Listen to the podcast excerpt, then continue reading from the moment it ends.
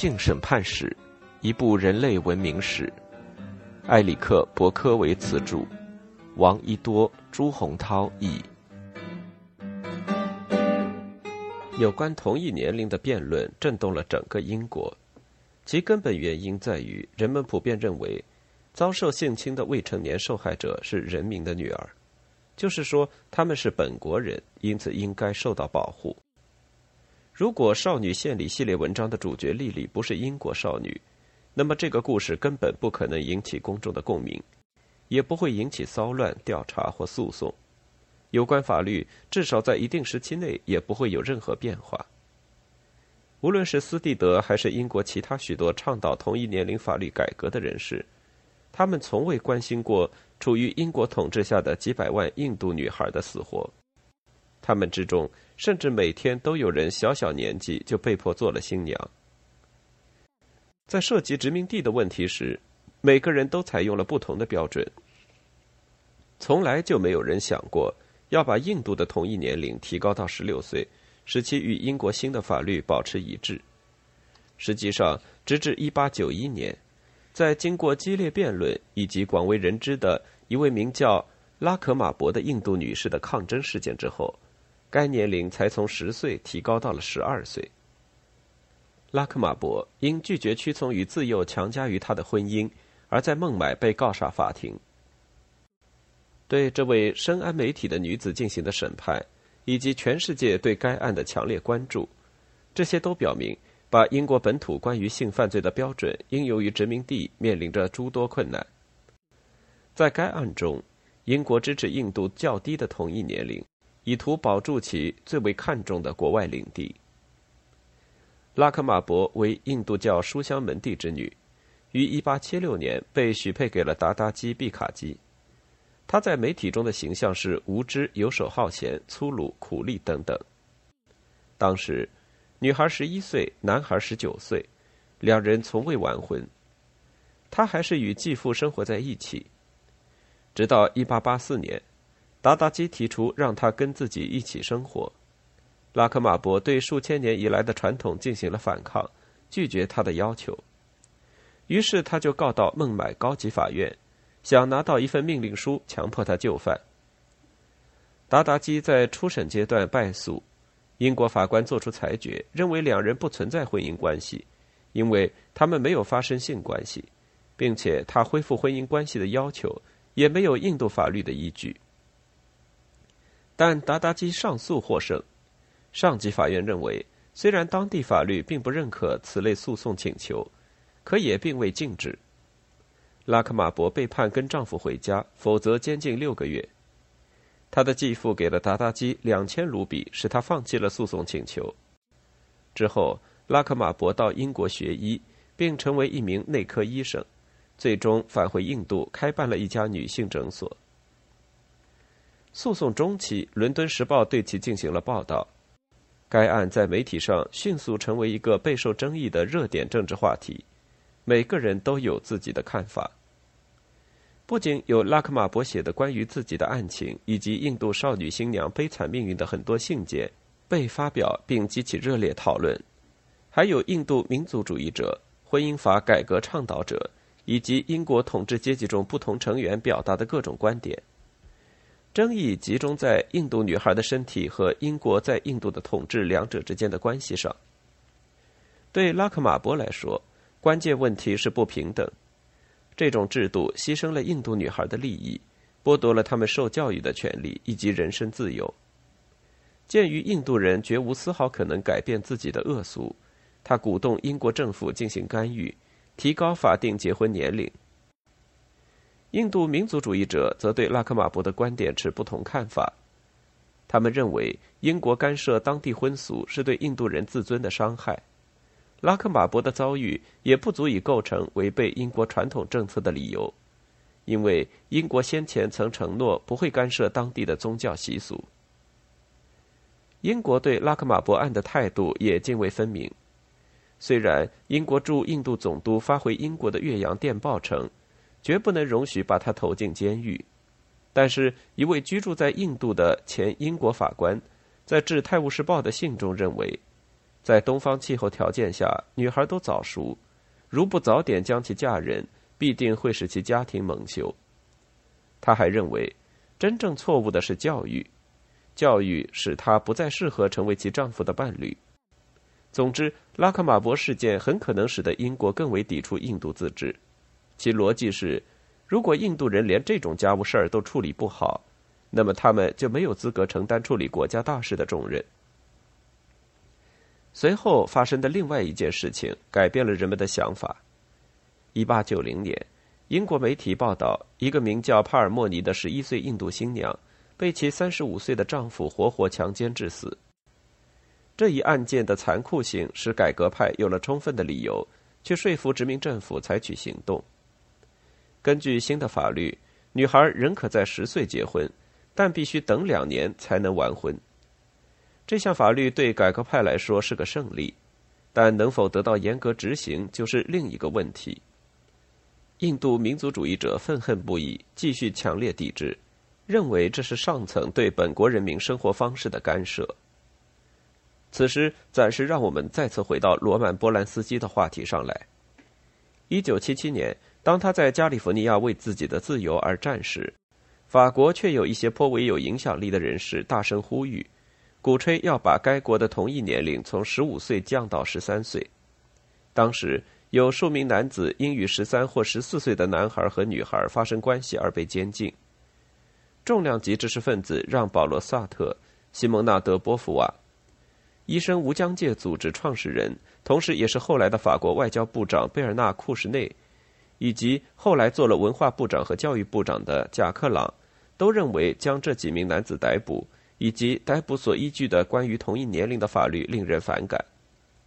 法律并未改变，但波兰斯基还是在巴黎找到了一个安全的避风港。没有什么比卖淫这个问题更能使科学和道德法则搅在一起。在中世纪以及文艺复兴时期，卖淫是被容忍的，因为妓院被视为公共卫生设施，实际上是性罪恶的处理场所。意大利神学家圣托马斯·阿奎那将妓院比作宫殿里的化粪池，他警告说，如果取消了化粪池，宫殿就成了污秽而臭不可闻的地方。这种观点可谓颇具道义的力量。娼妓是该被诅咒的。但他们发挥了重要的作用。那些性欲旺盛的男人没有去找男孩寻欢作乐，或是良家妇女声名扫地，而是把他们可耻的欲望投入到那些待价而沽的身体之上，从而使社会上其他女性的清白不受玷污。几个妓女染上罪恶下地狱，总比人人都下地狱要好。而且，妓院如归国家或教会所有更好，不然收益将全进私人老板的腰包。到了十九世纪，这些看法已彻底改变。宗教改革以及反宗教改革运动所体现的不容忍态度，使统治当局已没有多少空间允许人肉交易，更不可能参与其中。大量爆发的性病，主要是梅毒，尤其是发生在军队里的性病，也使公众改变了对妓女的看法。他们不再被视为罪恶和传染病的保险箱，而是疾病的来源。把传染病散布到上流社会的人身上。与以往当局总是试图消灭卖淫不同，政府和警察采取了新的方式。问题不是妓女是否能被清除干净，人人都认为这根本不可能发生，而是如何控制他们所带来的健康风险。在欧洲，这就意味着把他们不同程度的合法化，并要求他们接受严格的体检。美国也曾一度如此。说这些努力很虚伪，还是一种比较温和的说法。男性顾客他们携带性病病毒的可能性并不是更小，从来不是政府公共卫生管理的对象。下层女性才是被关注的重点。仅仅是接受了邻居匿名给的小费，穷人家的女孩或妇女也会被官方列为妓女，强制接受侮辱性的，而且常常是有传染性的体检。而他的客户却没有任何风险。在此双重标准之下，男人滥交被认为是正常的性冲动，而女人卖淫则是公共健康风险。这就是当时生活中被广为接受的严酷现实。另外，至少被立法者视为理所当然的是，占卖淫人口绝大多数、来自穷困家庭及工人阶级家庭的女性，理应承受官方的折磨。好女人都是被动的，没有性需求；坏女人则性欲旺盛。男人付钱让女人们为他们服务，而当时的法律只是保护男人不受这些女人的伤害。在法国士兵从拿破仑时期战争中染上性病回国之后。法国第一个建立起全面监管体系，所有被怀疑卖淫的女性，包括小至十岁的年轻女孩，都必须一一登记并定期接受体检，费用自理。检查很野蛮，治疗也很有限。警方医生使用的冰冷而肮脏的金属工具，很可能导致了多种有害传染病的传播。任何女性一旦被发现患有性病，或没钱让医生写些好的检查结论，都会被关在阴森的医院里进行治疗。未经登记的卖淫女则会被监禁。法国的制度在欧洲得到了广泛的效仿，但对于减缓性传播疾病的蔓延收效甚微。男人依然不受制度的约束，而且还有数以千计的妓女逃避检查。到一八七零年。在法国、比利时、俄罗斯、波兰以及意大利，未注册的妓女至少和官方名单上注册的一样多。政府官僚与这种仍处于法律阴影下的交易打交道多，容易滋生腐败。贿赂警察、医生和法官的现象很常见。警察给那些付钱的老鸨们提供保护，对自由职业的街头娼妓则严厉打击。市民们也秘密告发他们不喜欢的邻居，从而导致被告发的女人被警察从大街上拖走进行登记检查。十九世纪八十年代，华沙警方每年拘留检查的女人多达四五千，但最终只有七百至一千二百人被列入名单，其余的只不过是在错误的时间和地点被误抓的女人。在普鲁士帝国时期的柏林。未经登记以及登记在册并使客户染上性病的妓女，均面临三个月的监禁。和其他地方一样，受苦受难的是女人，其中那些不幸上了官方名单的女人，不得不每周都要遭受工具强奸。此外，登记在册的妓女被迫随时准备接受警察入室检查，而且禁止出现在剧院、学校以及上流社会人士聚集的其他地方。法律文本中对传染疾病给妓女的客户也有惩罚措施，但该指控无法得到证明。被指控的男人只要质问一句“你怎么知道是我呢？”就万事大吉了。柏林的制度遭到诟病，但他起码以疾病预防为目的，而维也纳建立的制度则更细致、更歧视女性。那里很多人都坚持一种科学的观点：女人容易变得不理性。在面对自己性需求时，意志薄弱。贞洁的女性克服了这一弱点，把自己的性活动局限在合法生儿育女的枯燥事务之中。然而，一旦她们显示出自己的性欲望，其名声就毁了。根据1851年的一份警察政策声明可知，该市每一位有活跃性生活的女人都是潜在的妓女，她们构成了对公共道德的威胁。该说明书把妓女分为以下几类：一、普通妓女，通过卖淫赚钱为生；二、临时妓女，和男人发生关系而并不期望得到金钱礼物或保持长期的关系；三、情妇；四、妾室。上述分类没有涉及的女人并不多。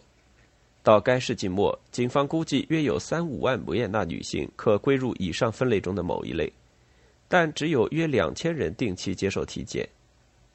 监狱中的所有女犯人，无论是否因道德问题入狱，均被列入官方名单。但这样也不足以弥补数字上的缺口。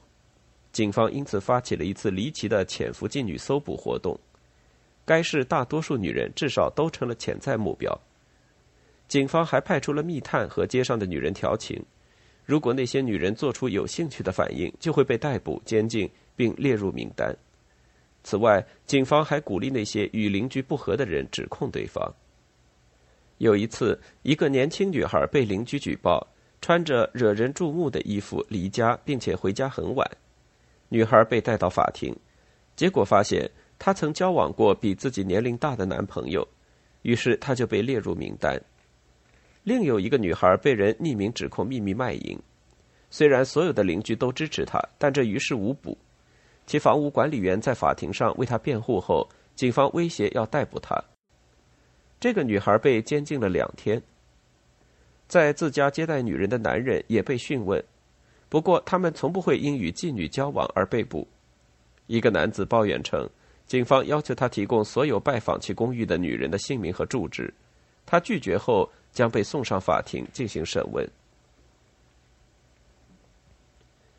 一八六四年六月的某个深夜，众议院里进行着当晚的最后一项议程。如果昏昏欲睡的众议院议员们没有怎么注意到，也是可以理解的。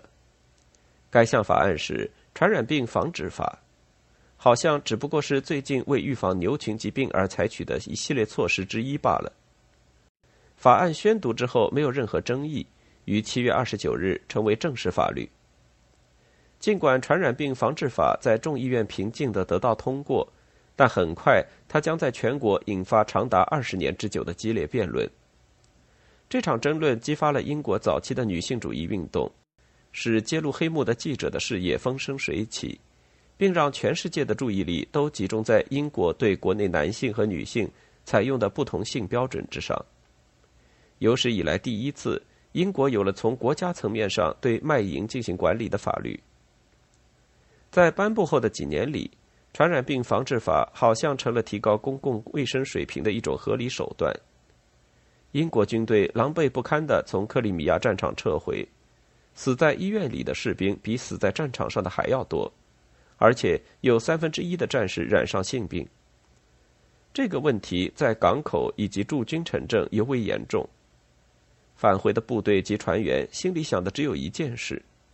一位海军上将说：“那些没有见过战舰的人，如果可以自己想象这么一幅画面，在一间很大很矮的房间里关着五百个男人和三百或四百个女人，他们的道德极度败坏，荒淫无度，尽情释放人性的激情，那么他们就看到了一艘战舰返回港口当晚甲板上的情景。”军方也曾努力提高士兵的道德情操，但正如可以预见的一样，并不奏效。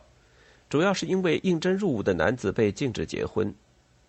一八五九年，对士兵实施的强制性病检查终止，因为军官担心会激起下属的反抗。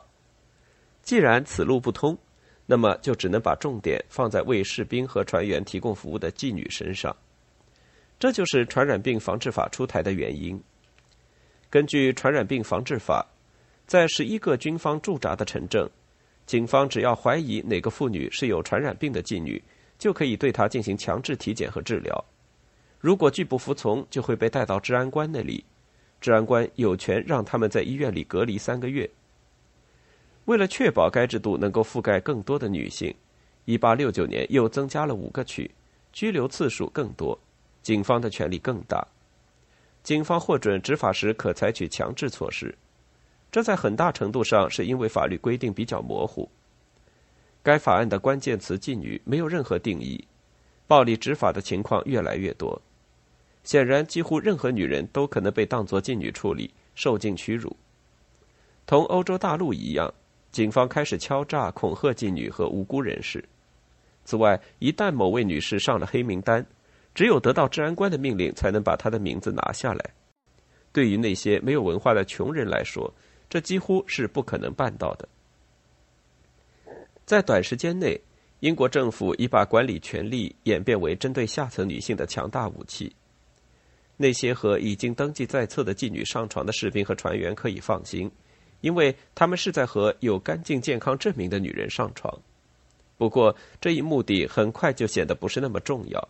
因为这一制度使大批无辜女性陷入困境，剥夺了她们的自由，毁坏了她们的声誉。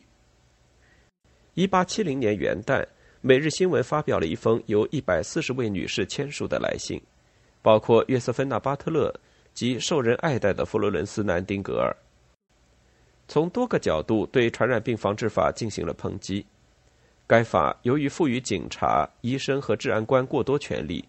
宽恕了对女性的虐待行为，而使男性受益，产生国家准许的罪恶行为，并且对公民自由构成威胁。这封信引发了一场激烈的戏剧性的冲突，十五年之后才得以解决。起初，传染病防治法的反对者只是被当作一群行为古怪或有着宗教狂热的女人，没有谁当回事。但最终，他们的声势却越来越大。通过几百次的游行示威、著书立说，乃至街头打斗，他们成了一股呼吁废除该法的强大力量。这场斗争并不轻松，传染病防治法的支持者们和他们强硬的对手一样斗志昂扬。他们认为，女人在性和国家治理问题上公开发表自己的意见有伤风化，更不要说还想影响立法了。双方剑拔弩张。巴特勒是个虔诚的基督徒，不是什么女性主义革命家。在参加反传染病防治法活动前，她曾正式征求过自己丈夫的意见。但其虔诚的宗教信仰并没有使她免遭猛烈的攻击。一八七零年。巴特勒和其他废除法案的倡导者公开抗议，在军事驻地科尔切斯特市参加竞选的传染病防治法支持者亨利·斯多克斯。巴特勒的团队散发传单，谴责斯多克斯支持一项强迫军纪进行屈辱性体检的计划。作为回应，支持斯多克斯的阵营，包括妓院老板和雇佣的地痞流氓，组织了一伙暴徒。把巴特勒支持的竞选人痛打了一顿。当天深夜，这伙人包围了巴特勒住的宾馆，并威胁要放火烧了他。巴特勒从后门逃了出来，一位好心的杂货店老板把他藏在食物仓库里。几年之后，在庞蒂弗拉克特的一次选举期间，当巴特勒在一个干草棚里主持召开一场妇女会议时，一伙受雇而来的流氓放火烧了草棚，当地警方无动于衷。巴特勒和他的伙伴们跳进地下密道，从而避免了被活活烧死的厄运。他对这次袭击的反应很能说明当时的情况。比起可能发生在我们每个人身上的比死亡更糟糕的事情来，我们并不害怕个人的暴行。对于男人的那些卑劣行径，他们的做作和威胁，我实在不想去描述。对于巴特勒来说，男人的卑劣行径丝毫不亚于卖淫的不道德行为。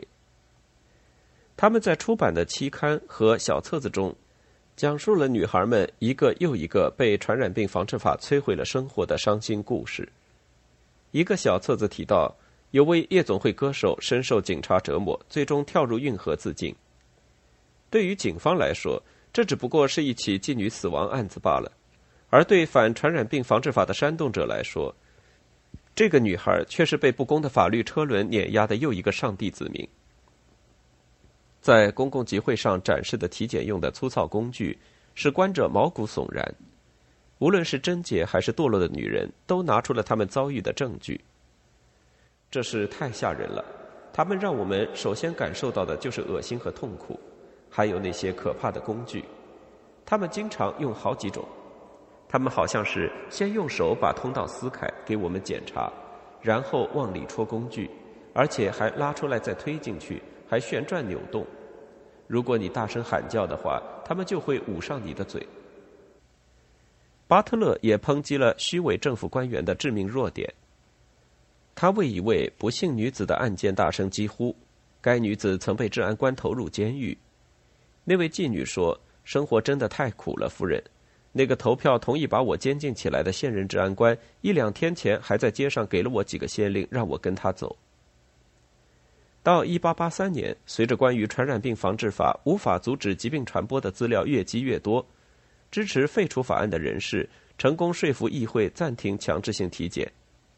然而，此法仍留在法典之中，战斗远未结束。要知道，这件事和关于同一年龄的争议发生在同一时期。议会里还是最近刚刚拒绝把同一年龄提高到十四岁的同一批议员。对议员们来说，性行为规则的任何改变，尤其是侵犯到他们随意选择女性的特权，都是不能接受的。到一八八五年，关于传染病防治法的废除、同一年龄以及白奴等问题交织到一起，注定要在法律层面被流放。但也还出现了传染病防治法重新被启用并推广执行的可能性。在斯蒂德的少女献礼系列文章引发巨大丑闻之后，议会才被迫于下一年提高了同一年龄，并且废除了传染病防治法。反传染病防治法的积极分子讨厌斯蒂德所采用的方法，但喜欢最终的结果：英国最终不再有合法的卖淫。